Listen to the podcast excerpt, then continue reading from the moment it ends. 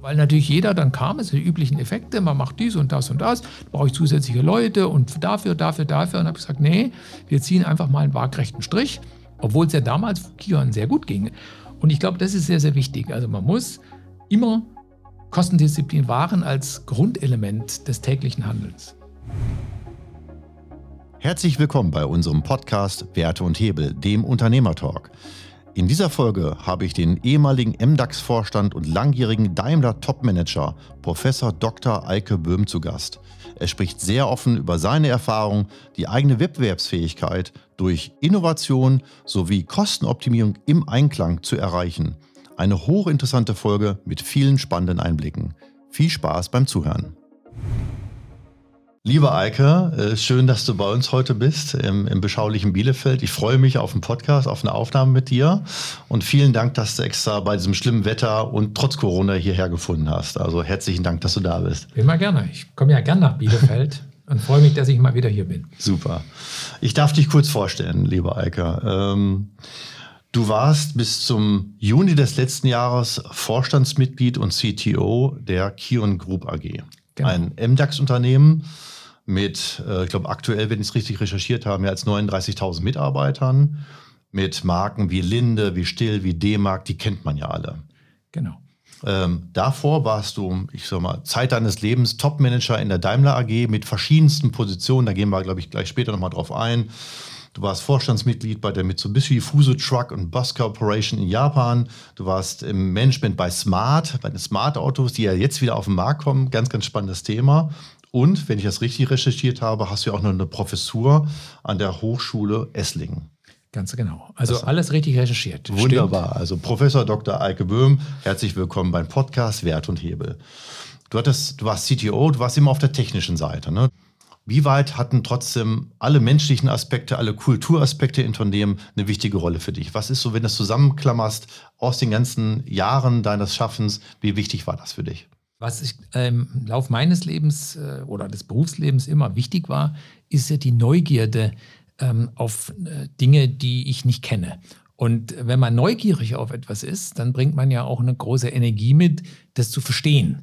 Dann empfindet man ja äh, Dinge als interessant, als positiv, man liest sich ein, man redet mit Menschen, baut natürlich auch Beziehungen mit Menschen auf. Und das war für mich eigentlich so das fundamentale Merkmal meiner ganzen jetzt 34, 35-jährigen Berufslaufbahn. Neugierde auf andere Dinge, Kulturen, Menschen, aber natürlich auch Technologien. Mhm. Und das hast du ja auch gerade gesagt.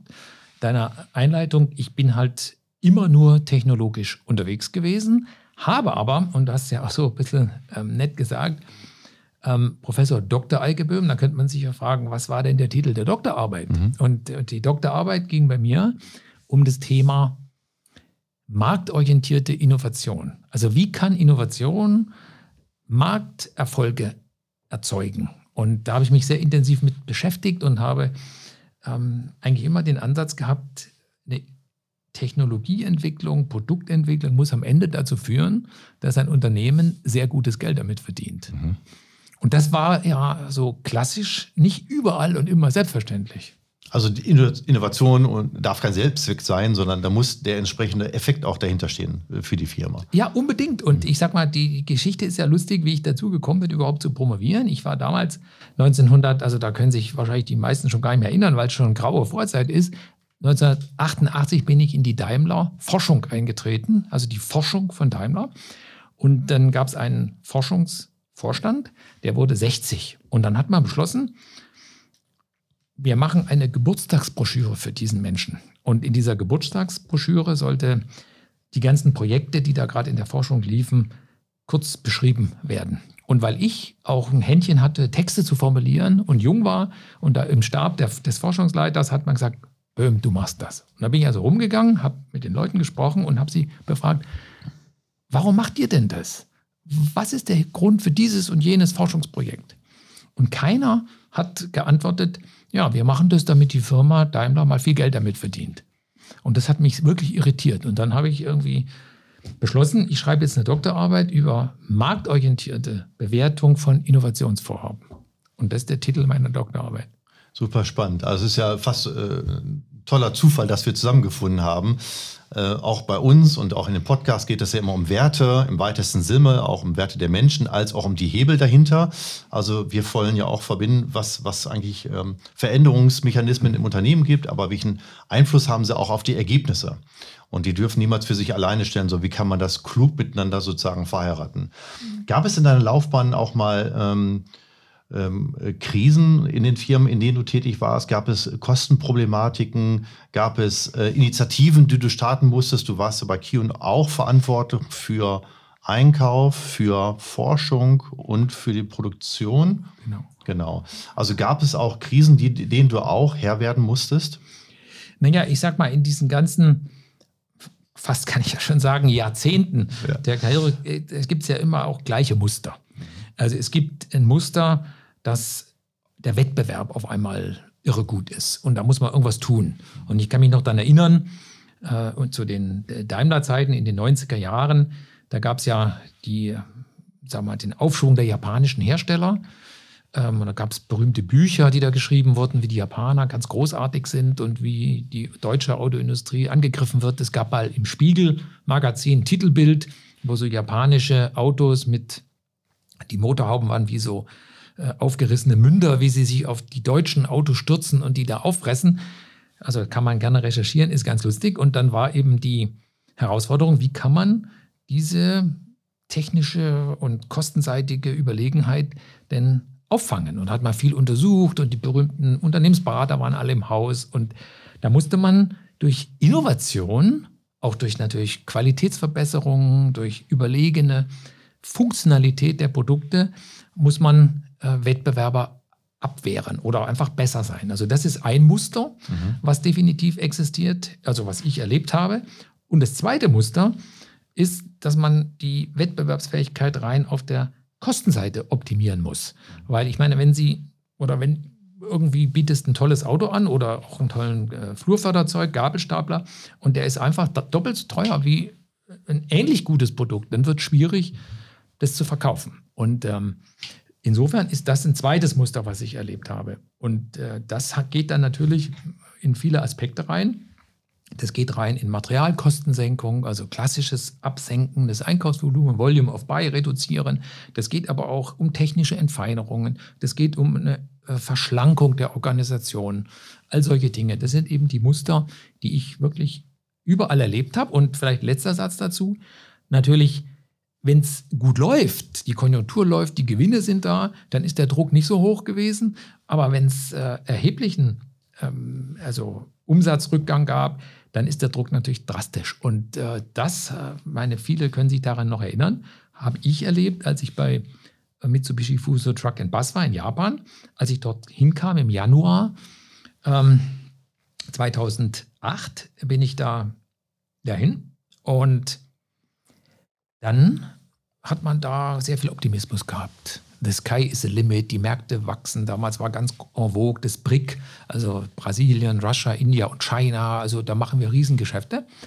Und ich war dann eingeladen noch auf einem Top-Management-Meeting von Daimler. Das ist immer sozusagen der oberste Führungskreis äh, unter dem Vorstand, der sich einmal im Jahr trifft. Das war damals in Russland, in Moskau, weil es ja BRIC hieß. Also Russia war auch so natürlich. Und da hat man sich dort eben versammelt und da war ein Volkswirt, der hat einen Vortrag gehalten, wie alles weiter sich entwickelt und wie toll es ist. Und dann war die Sommerpause, August, und dann kam der September 2008. Und da wissen wir alle, was da passiert ist, war die Lehman-Krise. Und äh, auf, infolge dieser Lehman-Krise brach auch bei Mitsubishi Fuso Truck and Bus der Umsatz dramatisch ein. Also die Rückgänge waren sowas von hart im Auftragseingang und nachher auch im, im Verkauf, im Umsatz, dass man wirklich sehr hart sanieren musste. Und da gab es ein entsprechendes Programm, wie man das dann auch ge gemacht hat. Das hieß Get It Done. Äh, und da war der Druck eben viel höher. Aber auch das ist eben ein Muster, was ich ziemlich gut kenne. Eike, ich höre es immer, ähm, wenn ich mit Unternehmern spreche, ähm, wir haben momentan nur eine Wachstumsstrategie. Also ich, ich erlebe es immer so, dass man das entweder oder macht. Also man kann nicht beide Seiten äh, sozusagen optimieren, man kann nicht in Wachstumsfelder investieren und sich gleichzeitig um Effizienzen kümmern und so weiter. Das erfahre ich oft. Aber ich höre von dir aus, man muss beides parallel machen. Oder wie stehst du dazu? Ja, also ich, ich glaube, es sind ja, weil du hast vorher auch nach so menschlichen Mustern ähm, ge- gefragt. Es gibt aus meiner Sicht immer das Prinzip, dass wenn eine Funktion irgendwo existiert, dann kommt sie irgendwann an und sagt, ich brauche mehr Kapazität, ich brauche noch zwei neue Neueinstellungen, ich brauche noch ein, so. Und so, hast du eigentlich in jedem Unternehmen die Funktionen, die du aus gutem Grund geschaffen hast, die sind nach ein paar Jahren, manchmal auch nur nach sehr wenigen Jahren schon, nochmal zu überprüfen, ob sie wirklich die richtige Sinnhaftigkeit noch haben, ob sie groß genug sind äh, und so weiter, weil natürlich jeder, der in so einer Funktion arbeitet, und das ist einfach urmenschlich, der versucht ja so ein bisschen den Einfluss auszudehnen und mehr Leute zu haben und so weiter. Und insofern muss man da extrem selbstkritisch sein und muss, egal wie man wächst und egal wie profitabel man auch wächst, eigentlich immer an diesen Strukturen arbeiten. Und äh, ähm, als ich zum Beispiel bei Kion anfing zu arbeiten, 2015, dann habe ich ähm, erstmal gesagt, wir halten mal die Anzahl der in der Forschung und Entwicklung Beschäftigten einfach konstant. Und weil natürlich jeder dann kam, es sind die üblichen Effekte, man macht dies und das und das, brauche ich zusätzliche Leute und dafür, dafür, dafür. Und habe ich gesagt, nee, wir ziehen einfach mal einen waagrechten Strich. Und das heißt ja nicht, dass man einige äh, Leute umschulen kann oder wenn Leute in Ruhestand gehen, dass man die dann ersetzen kann auf anderen Technologiefeldern. Aber ich habe erstmal gesagt, mit mir wächst man erstmal nicht, obwohl es ja damals, äh, also Kion sehr gut ging. Es Mhm. ging ja, das Geschäft lief. Und ich glaube, das ist sehr, sehr wichtig. Also man muss immer Kostendisziplin wahren als Grundelement des täglichen Handelns. War das schon da, deiner Meinung nach? War das in dem, als du 2015 bei Q angefangen bist, war diese, wir sagen oft Kostensensibilität im Unternehmen, war die schon so ausreichend für dich? Die war unterschiedlich, weil Kion ist ja ein, äh, ist ja letztendlich ein, damals zumindest war es so eine Art, eine Art Holding und da gab es eben die Linde Material Handling in Aschaffenburg und die Firma Still, die gab es in, in Hamburg und dann gab es ja noch China und Indien, äh, also verschiedene Firmen, die dazugehören. Und 2016 hat man dann ja die Dematik, also nicht D-Mark, wie du vorher gesagt hast, sondern Dematic. Das ein, äh, haben wir dann gekauft. Das war eine große ähm, Akquisition. Und das Kostenbewusstsein war sehr unterschiedlich ausgeprägt. Also bei der Dematik schon, weil die ja waren Private Equity owned, die hatten da ein anderes Denken.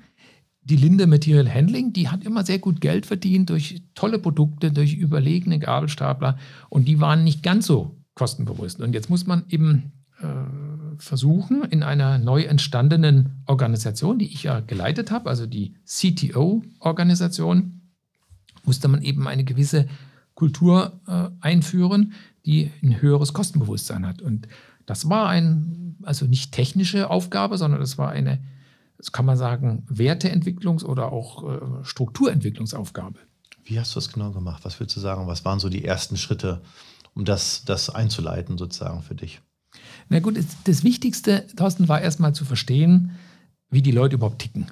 Also ich bin immer der Meinung, man muss erstmal wirklich verstehen, wie läuft ein Unternehmen in seiner DNA. Was haben, prägt die Leute? Welche Vergangenheit haben die? Wie, wie ist sozusagen eine äh, Wertekultur? Und das ist ja auch sehr, sehr interessant, wenn man, ich antworte gleich auf deine Frage, aber wenn man zurückguckt zu meinen Daimler-Zeiten, da gab es ja wirklich Unterschiede innerhalb Daimler zwischen den Leuten in Stuttgart und den Leuten in Mannheim oder auch in ähm, Bremen. Das muss man einfach mal dazu sagen. Also die, das ist eine sehr, weil jeder hat eine eigene Historie, jeder hat eigene Erfahrungen gemacht. Und jetzt bei Kion, da komme ich drauf, war natürlich Linde völlig anders aufgestellt als Still. Linde war immer erfolgreich, war immer unglaublich profitabel.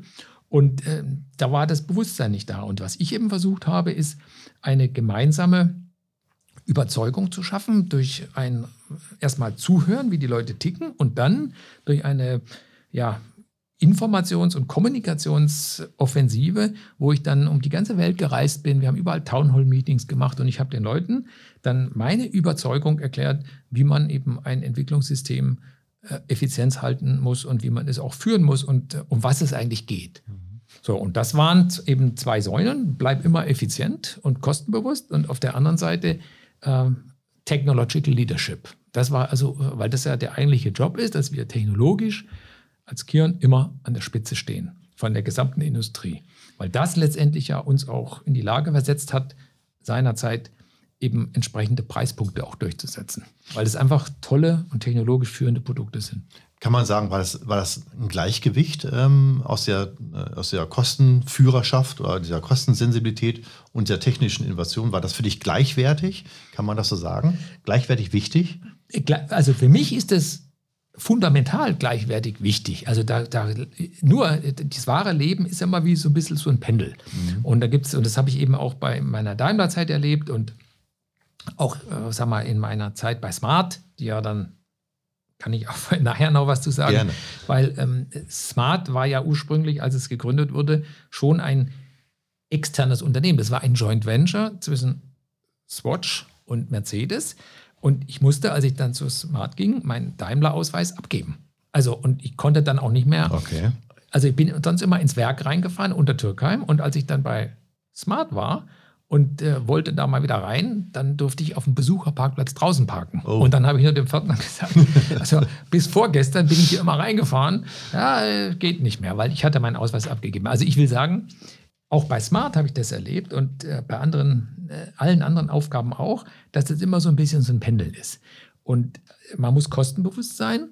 Und dann gibt es aber Phasen, wo man dann viel ausgibt für neue Technologien und dann äh, schlägt das Pendel wieder aus und dann stellt man irgendwie fest, oh, wir haben hier viel zu hohe Fixkosten und da muss man wieder, wieder irgendwie Strukturen, äh, äh sag mal, schlanker machen.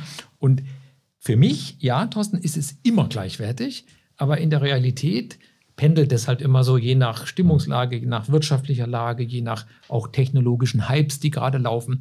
Und man muss nur aufpassen als Führungskraft, dass diese Pendelausschläge nicht zu groß werden, nicht mhm. zu extrem.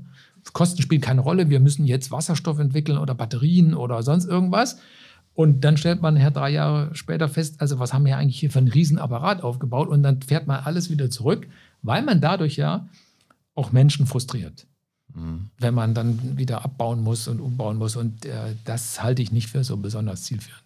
Habt ihr das aus eigener Kraft geschafft, dann auch das mal wieder zurückzuführen? Oder waren das dann die üblichen Beraterauftträge, dass man dann alle, drei Jahre quasi ein Projekt gemacht hat, wo auch Beratungsorganisationen vielleicht äh, durchs Unternehmen durchgelaufen sind und haben versucht, wieder ähm, den Boden zu schärfen, ein Stückchen weit? Oder habt ihr das selber geschafft? Also wir haben äh, natürlich auch, das heißt natürlich, aber wir haben auch die großen Berater oder einige da im Haus gehabt. Aber ich sage mal, ähm, nicht für die Strategieentwicklung. Mhm. Also was mache ich als, ich kann jetzt nur über mich sprechen, in meiner Funktion als äh, Technikvorstand der Kion Group AG, wo, er, wo ich gesagt habe, ich brauche ja keinen Berater, um festzulegen, was eigentlich richtig ist und was zu tun ist. Ich war dann sogar so ein bisschen arrogant und frech und habe gesagt, also eigentlich müssten die Berater mir ein Honorar zahlen, dass ich ihnen erkläre, wie es geht. Das war jetzt, also wie gesagt, etwas frech. Aber ich habe das also nicht mit irgendwelchen Beratern gemacht, sehr wohl hatten wir aber Berater im Haus für ein äh, klassisches Kostensenkungsprogramm, wo es also um die Materialkostenabsenkung ging, wo wir eben sozusagen nach unten gehen mussten, weil die ähm, Strukturen, die gewachsen waren, teilweise zu hohe Materialkosten einfach hatten. Die waren nicht wirklich ähm, in allen Punkten wettbewerbsfähig. Wie lange lief so ein Programm? Wie kann ich mir das vorstellen? Was würdest du sagen? Und wie lange waren die? Also so ungefähr ein Jahr. Man ein hat Jahr. ja immer so eine Phase, wo man sich da aufgleist und dann äh, guckt man mal überhaupt den Spend Cube an und dann sagt man, wie, wie liegt der eigentlich? Dann macht man ein paar Benchmarks und dann macht man eine Lieferantenselektionsprozesse und äh, das Portfolio der Lieferanten wird optimiert. Das hat also ungefähr ein Jahr gedauert und dann haben wir hinterher eben vieles dann auch selber weitergetragen, also ohne Berater äh, Unterstützung. Dann. Es ist ein spannender Moment. Also da war ja wahrscheinlich in dem Moment dann die Aufmerksamkeit auf so ein Programm ähm, hoch, weil das war auch von dir als Vorstand natürlich auch getrieben. Darum gehe ich mal von aus, dass bei den Mitarbeiterinnen ja. und Mitarbeitern die Aufmerksamkeit hoch war. Was passiert in, dem, in dem Moment, als die Beraterkollegen das Unternehmen verlassen haben. Was ist mit der Aufmerksamkeit passiert und wie, hat man, wie habt ihr es dann geschafft, die MitarbeiterInnen dann dauerhaft auch darauf zu sensibilisieren, dass es weitergeht? Ja gut, also ich glaube, Thorsten, der, der Punkt ist, dass ja ich sag mal, Kostensenkungsprogramme oder, oder Strukturoptimierungsprogramme selten beliebt sind, weil die Leute ja denken, oh, jetzt kommt da schon wieder sowas und jetzt muss ich da normal und das haben wir doch schon vor fünf Jahren gemacht und so weiter. Aber ich glaube, was bei Kion gut gelungen ist, und das liegt jetzt definitiv nicht an mir, sondern es liegt auch an dem seinerzeitigen CEO, der ja das 14 Jahre lang geführt hat, der Gordon Riske, großartiger Typ, der hat immer klar gemacht, dass eben die Profitabilität eines Unternehmens oder seines Unternehmens oder der Kion Group AG äh, ganz, ganz wichtig ist. Und der hat da also nie einen Zweifel dran gelassen. Und äh, das hat natürlich schon geholfen, dass die Menschen verstanden haben, sie können jetzt nicht nur so ein Programm machen und dann ist vorbei, sondern man muss eigentlich ständig äh, an der Thematik arbeiten. Und ich selber, hatte es ja vorher schon gesagt, für mich ist das Thema Kosten und Technologie gleichwertig. Und ich habe das, glaube ich, auch verkörpert, dass mir das wichtig ist. Und das, glaube ich, ist entscheidend, weil die Menschen hören ja genau hin, was sie für Töne setzen. Und wenn sie irgendwie als Vorstand oder auch als äh, ja, Bereichsleiter immer nur von der nächsten äh, Wasserstofftechnologie oder Batterietechnologie reden und das Wort Kosten nie in den Mund nehmen, dann hat das eine erhebliche Wirkung in die Organisation. Und umgekehrt. Wie viele MitarbeiterInnen waren zu dem Zeitpunkt wohl von diesem Thema betroffen? Das würde mich nur interessieren. Waren das 100? Waren das? Oder wie, viel, wie viele Mitarbeiter, wie viel Stand, welche Komplexität hat so ein Programm damals gehabt, als ihr das aufgesetzt habt? Was würdest du sagen? Welche, welche Dimension war das? Ja, also die, hm? die, die Entwicklungsmannschaft, also die Kion hatte und immer noch hat, sind eigentlich drei ganz große Standorte mit jeweils gut 400 Leuten. Das eine ist in Xiamen in China, das andere ist in Aschaffenburg, Bayern und das andere ist Hamburg. Mhm. Und also 1200, 1300 Leute. In Summe äh, natürlich gibt es eine äh, Kion Global Procurement Organisation, die die haben wir auch aufgebaut in dieser Zeit, in der ich da war, die auch einige hundert Mitarbeiter hat, also an globalen äh, Standorten. Und insofern würde ich sagen, von den ganzen Aktivitäten waren schon über 1000 Leute auch also, operativ da drin. Also die wirklich das auch wussten und gesagt, ja klar. Und dann war ja auch Qualität mit dabei, weil Qualitätskosten spielen ja auch eine Rolle. Wenn ich irgendwelche technischen Veränderungen habe, darf das ja nicht dazu führen, dass dann Qualität schlechter wird. Also ich glaube, das war schon ein sehr breites Programm. Wie hast du es geschafft, diesen rund 1000 Mitarbeiter, Mitarbeiterinnen, ähm, die auch vielleicht die Angst zu nehmen, dass jetzt auch ihr Arbeitsplatz von betroffen ist oder sonstige andere Sanktionen? Wie hast du das hinbekommen? Also ich glaube, wichtig war und also so habe ich es empfunden zumindest ist, dass man äh, so ein Thema zu einer gemeinsamen Aktion macht und auch dafür steht, dass das letztendlich ein also unser aller Zukunft ist. Wir bauen uns ein Haus und das galt ja, also bei Kion für die gesamte CTO-Organisation. Die gab es ja vorher nicht, sondern es gab eine Entwicklung in Linde, eine Entwicklung in Still, es gab einen Einkauf hier, es gab einen Einkauf dort.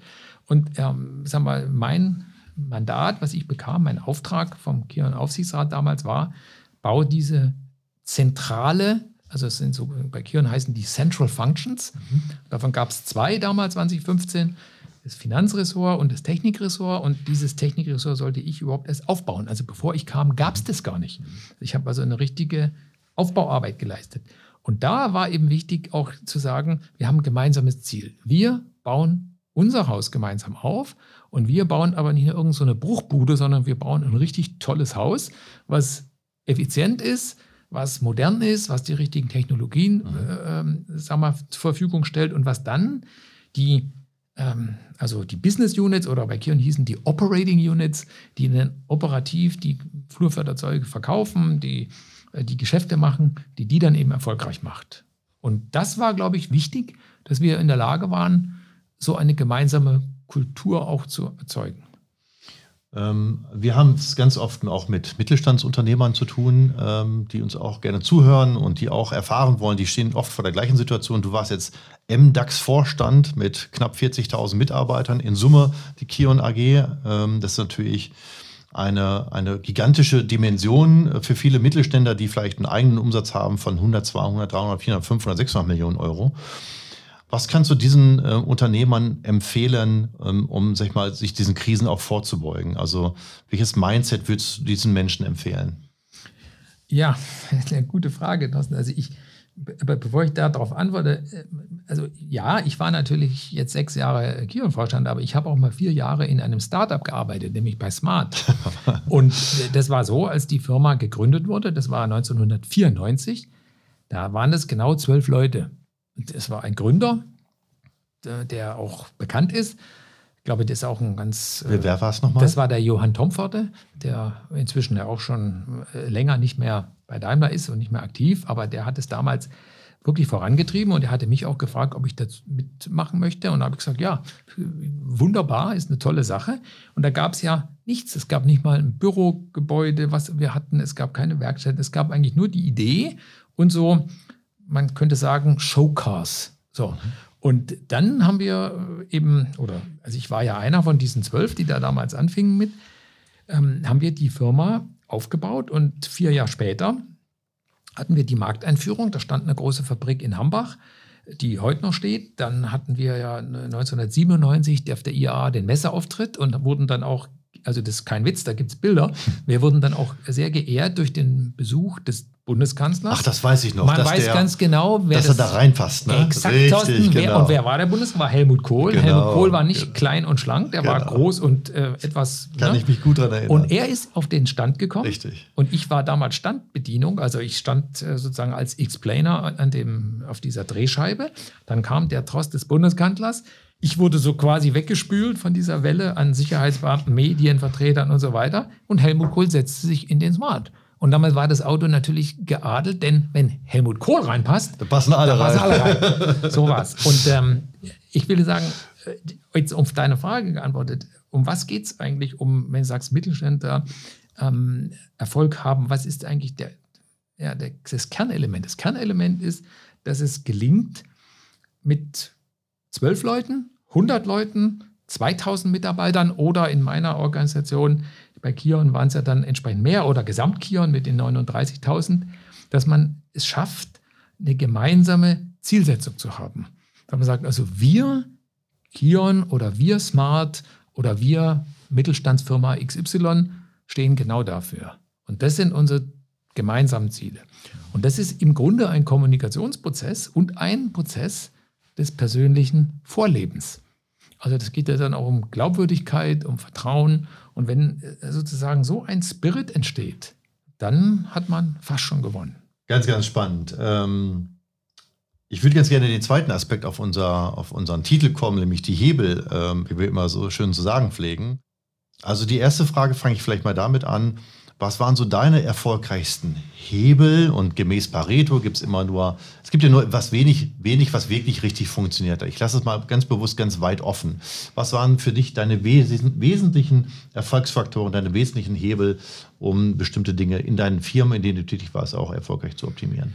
Also für mich gibt es also letztendlich nur zwei Grundhebel, die wichtig waren und auch wichtig sind. Und das eine ist, ähm, man muss einfach ein Deep Understanding haben von dem, was man tut. Also was ich persönlich, ähm, und als ich, wie gesagt, ich habe äh, studiert äh, in den 80er Jahren, die sind jetzt sehr populär, die 80s, ja, in Karlsruhe. an der, äh, an, äh, damals hieß es ja noch, äh, also war ja noch nicht KIT, das hieß ja noch der also Universität Karlsruhe, Klammer TH, Technische Hochschule. Und äh, da war so ziemlich en vogue, man kann alles Mögliche managen und äh, also ob ich nun eine Autofirma manage oder irgendwie dies mache oder eine Schokoladenfabrik, Hauptsache ich kann managen. Und es war so ein bisschen der Zeitgeist. Ich fand das immer schwierig und habe immer gesagt, für mich ist eigentlich wichtig, dass man die Sachen, die man tut, auch echt versteht. Also ein Deep Understanding äh, braucht man, um, äh, glaube ich, erfolgreich zu sein. Und wenn jetzt ein Mittelständler oder auch, äh, wie ich mich selber angucke, ich habe immer was von Autos verstanden, ich habe von Fahrzeugen was verstanden, von LKWs was verstanden. Ich bin selber viel LKW gefahren. Also ich wusste, was ich da tue. Und ich bin auch selber in Japan, also unter Verkehrs, Fernverkehrsbedingungen äh, LKW gefahren und habe mal gespürt, wie läuft das und wie gehen die. Das halte ich für extrem wichtig. Also ähm, wirklich Verständnis von dem, was man tut. Das gilt übrigens natürlich nicht nur für Autos, es gilt ja auch für äh, Banken oder für äh, Konsumgüter oder für Lebensmittel und so. Also man muss verstehen, was man eigentlich tut. Und wenn man das nicht versteht, dann muss man sich die Zeit und die Mühe nehmen, es zu lernen. Und dann komme ich wieder auf die Neugierde, dass man sagt, ich will das jetzt aber wissen. Wie funktioniert denn das genau? Wie, wie geht das? Ne? Und nicht nur die Technik, sondern auch der Markt dahinter. Wie tickt ein Kunde? Was ist für den Kunden eigentlich wichtig? Wie agiert der? wie kann ich denen am Ende äh, was anbieten, was er auch gerne kauft, wo er gerne Geld auf den Tisch legt, weil er sagt, das hilft mir. Mhm. So, das ist der, der eine Hebel, den ich hatte und den ich auch immer versucht habe zu leben. Und der andere Hebel, der geht in eine Richtung, eben die Menschen, die einen umgeben, auch ernst nehmen. Weil letztendlich ist ja keine Führungskraft, sei es ein Teamleiter, Abteilungsleiter, Bereichsleiter oder ein Vorstand, macht ja den Job alleine. Wird ja in unserer heroischen Gesellschaft oftmals so dargestellt, ja, der große Vorstandsvorsitzende XY oder Z, ich nenne jetzt keine Namen, aber ich bin ziemlich sicher. Alles gut. Naja, es war ja mal jetzt so eine, so eine ich glaube im Spiegel war das, da war mal so eine Analyse, welcher deutsche Vorstandsvorsitzende wurde am häufigsten in den Medien erwähnt. So, jetzt kann man raten, wer es war. Also ich sage es nicht, aber das ist ja oft so eine, so eine Heroisierung. Dieser eine Mann, der ist da, oder die Frau ist so toll und die macht da so ganz tough. Ähm, kann man machen, ist auch sicherlich richtig, weil das Individuum hat einen Einfluss. Aber am Ende viel wichtiger ist, dass die gesamte Mannschaft, die in so einem System drin ist, das Team, die Abteilung, der Bereich, dass die ernst genommen werden, dass sie motiviert werden, ihre Fähigkeiten auch einzubringen in das ganze Thema und eben nicht äh, sagen, äh, meine Meinung ist eh interessant, ich mache Dienst nach Vorschrift und äh, die Firma ist mir eh egal, ich konzentriere mich auf den Feierabend. Und das ist, glaube ich, extrem wichtiger Hebel, dass man schlicht und ergreifend die Kompetenz der Leute, die man hat, die da sind, sehr ernst nimmt, dass man die einbindet. Aber natürlich, wenn man erkennt, dass da Leute drin sind, die nicht geeignet sind oder nicht willig, dass man dann auch dafür sorgt, dass die sozusagen das System verlassen. Weil dann die, die Verbleibenden nämlich genau erkennen, guck mal, der Vorstand Böhm, der hat genau die rausgeschmissen, die sowieso Minderleister waren. Das, da redet man nicht drüber, das ist auch No-Go, aber jeder weiß es ja. Und wenn man sieht, dass dann sozusagen ein performantes Team entwickelt wird, weil richtig Leute reinkommen, die vorhandenen, die gut sind, auch gefördert und werden und respektiert werden und ernst genommen werden und die vielleicht etwas schwächeren motiviert werden, auch das Team zu verlassen, dann hat man den stärksten Hebel, den man überhaupt haben kann, um Erfolg zu haben, weil man hat den Multiplikatoreffekt. Super. Also nicht der Steve Jobs, da hat man ja auch gedacht, als Steve Jobs äh, glorreich auf der Bühne stand und damals seine Produkte vorgestellt mhm. hat und er dann leider verstorben ist, dass, das, dass die Firma den Bach runtergeht. Die Firma ist ja erfolgreicher Faktor. Äh, ich, kann's, ich weiß es gar nicht genau. Also es ist ein gutes Beispiel. Vielen Dank dafür. Was würdest, du, was würdest du denn sagen? Ähm, also ich habe immer so ein bisschen den Blick auch von dir zu lernen äh, mit deiner ganzen Erfahrung im Hinblick auf Mittelstandsunternehmen. Äh, und wenn wir noch einmal auf den Aspekt kommen von mal, nachhaltiger Optimierung, auch durch eine gewisse Kostenbrille, was würdest du dir eigentlich ähm, wünschen und was hat dir vor allen Dingen auch gefehlt, sage ich mal, um es zu einem nachhaltig etablierten Prozess zu machen? Gab es etwas, was dir gefehlt hat? Und die zweite Teil der Frage vielleicht noch, was würdest du Mittelständlern empfehlen, um so etwas auch dauerhaft zu implementieren? So eine, so eine Denke und so eine Verankerung. Ja, ich glaube, das sind zwei Elemente, Thorsten. Das eine ist ja, dass man und das ist ein völlig abgedroschenes Wort, aber ich verwende es jetzt trotzdem mal, dass man in dem, was man tut, gucken muss, dass es auch wirklich nachhaltig in dem Unternehmen etabliert ist. Und ich meine, es gibt so viele Kostensenkungsprogramme, die ich mitgemacht habe, allein bei Daimler. Und da war es dann oft so, Daimler ist eine tolle Firma und ich bin Daimler wirklich äh, extrem dankbar, dass ich da so eine tolle Karriere machen konnte. Aber dennoch habe ich da festgestellt, dass dann Programme liefen, teilweise mit Beraterunterstützung und dann sind sie äh, sozusagen erfolgreich gewesen. Man hat einen Abschlussbericht gehabt und dann ist die, der, ein Jahr später waren die Savings alle wieder äh, weg. Also man hat am, an so einem Auto, einer E-Klasse oder was weiß ich, so und so viel Euro rausgeholt und dann hat zwei Jahre später war aber mehr wieder drin, als man äh, damals rausgeholt hat. So, also das ist so ein, ein Thema. Wie kriegt man Nachhaltigkeit rein? Und das zweite wichtige Thema ist, und das ist genau für Mittelständler, glaube ich, wichtig, aber auch für Konzerne, wie kriegt man es wirklich sichergestellt, dass Effekte aus solchen Programmen oder aus Initiativen nachher auch wirklich in der Gewinn- und Verlustrechnung ankommen. Also diese sogenannte PL-Relevance. Das, das, das habe ich so oft auch erlebt in meiner Laufbahn, dass man dann Savings hat, die man aber hinterher gar nicht also in der Bilanz des Unternehmens gesehen hat, in der Gewinn- und Verlustrechnung, weil das waren dann also hypothetische Einsparpotenziale auf ein Einkaufsvolumen im nächsten Jahr, was aus Einkaufssicht ja völlig richtig auch ist, logisch und verständlich. aber was natürlich nachher nicht in der Gewinn- und Verlustrechnung aufhört. Das ist also ein Scheingewinn sozusagen oder eine Scheinkostenersparnis. Und ich glaube, das ist eine, eine, eine, methodische Frage, die sich jedes Unternehmen stellen muss und gerade auch ein Mittelständler. Wie äh, schaffen sie es, dass diese äh, Savings, die sie haben, nachher wirklich nachhaltig auch in einer Gewinn- und Verlustrechnung ankommen. Weil nur, am Ende zählt nur das. Absolut. Was würdest du, was würdest du denn konkret sagen und empfehlen? Also wie schafft man das dann, ist ja die große Frage. Wie schafft man es, dass es dann dargestellt wird und es landet in der G&V? Also ich glaube, ähm, relativ gut ist heute ausgeprägt, dass meine persönliche Sicht, meine persönliche Erfahrung, ist so dieser kreative Prozess welche Ideen hat man, um äh, sag mal, Kosten zu senken. Aber nicht nur klassisches äh, Cost-Cutting oder so, sondern auch kreative äh, Methoden, Entfeinerung von Produkten. Äh, wenn man da mal genau hinguckt, was ist dann wirklich kundenrelevant? Also du hast vorher Apple erwähnt ähm, und jetzt bin ich hier kein Apple-Junkie, also das bin ich nicht, aber ich bin auch großer Apple-Fan. Und trotzdem glaube ich, dass selbst mein älteres iPhone, was ich immer noch benutze, Funktionen hat, die ich noch nie gebraucht habe. Also wenn die nichts kosten, fein, mhm. gut, aber wenn die jetzt viel gekostet hätten, mhm. dann hätten sie für mich das nie ausgeben müssen. Mhm. Also das sind auch so Sachen, Entfeinerungen. Also lange Rede, kurzer Sinn. Ich glaube, das Ideenfindungsthema ist eigentlich gut abgedeckt. Da gibt es auch Methoden, da gibt es auch kluge Berater, da gibt es auch viele kreative, kluge Leute in der Firma selbst, die mhm. eh wissen, wo, wo der Hund begraben ist sozusagen. Und dann kommt eigentlich der, die, der zweite ähm, äh, wichtige Aspekt ist, wie man diese Ideen nachher wirklich umsetzen kann. Und, aber umsetzen heißt ja erstmal technisch oder kommerziell umsetzen. Und da hat man dann sehr oft ja äh, Widerstände, dass dann der, die Entwicklung sagt, geht nicht, oder ich habe es vorher erwähnt, die Qualität sagt, nee, das geht nicht, weil dann habe ich ja wieder höhere G&K-Kosten oder sonst irgendwas. Und dieser Umsetzungsprozess ist ein Kommunikations- und ein Moderationsprozess. Also wenn man fragt, was braucht man dazu, da braucht man die Fähigkeiten zu kommunizieren und zu moderieren. Und dann kommt der letzte Punkt, das ist eben genau, wie kommen dann die Savings nachher in die äh, Gewinn- und Verlustrechnung. Und das ist für mich notwendig, eine gemeinsame Methodik zu haben, die das auch sicherstellt.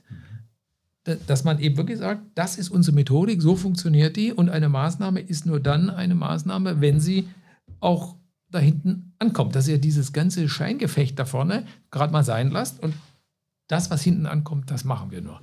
Und wenn man das hat, also eine gute Ideenfindung, einen Kommunikations- und Moderationsprozess, der die Maßnahmen dann auch äh, scharf schaltet und eine gemeinsame Methodik, die dafür sorgt, dass sie in der äh, PL ankommt, dann ist das eine Thematik, die funktioniert. Und jetzt ist natürlich so, äh, also ich bin ja, wie gesagt, jetzt äh, schon Veteran und äh, im Ruhestand, aber äh, heute bieten natürlich digitale Plattformen und digitale Möglichkeiten auch viel mehr Potenzial als noch vor 20 Jahren, wo man einfach alles mit Papier mehr oder weniger gemacht hat und mit Excel. Verstehe. Vorletzte Frage von mir, lieber Eike. Ähm, welche Maßnahme hat in deinem Leben privat oder beruflich eigentlich den größten Mehrwert gehabt? Ah, auch eine schöne Frage.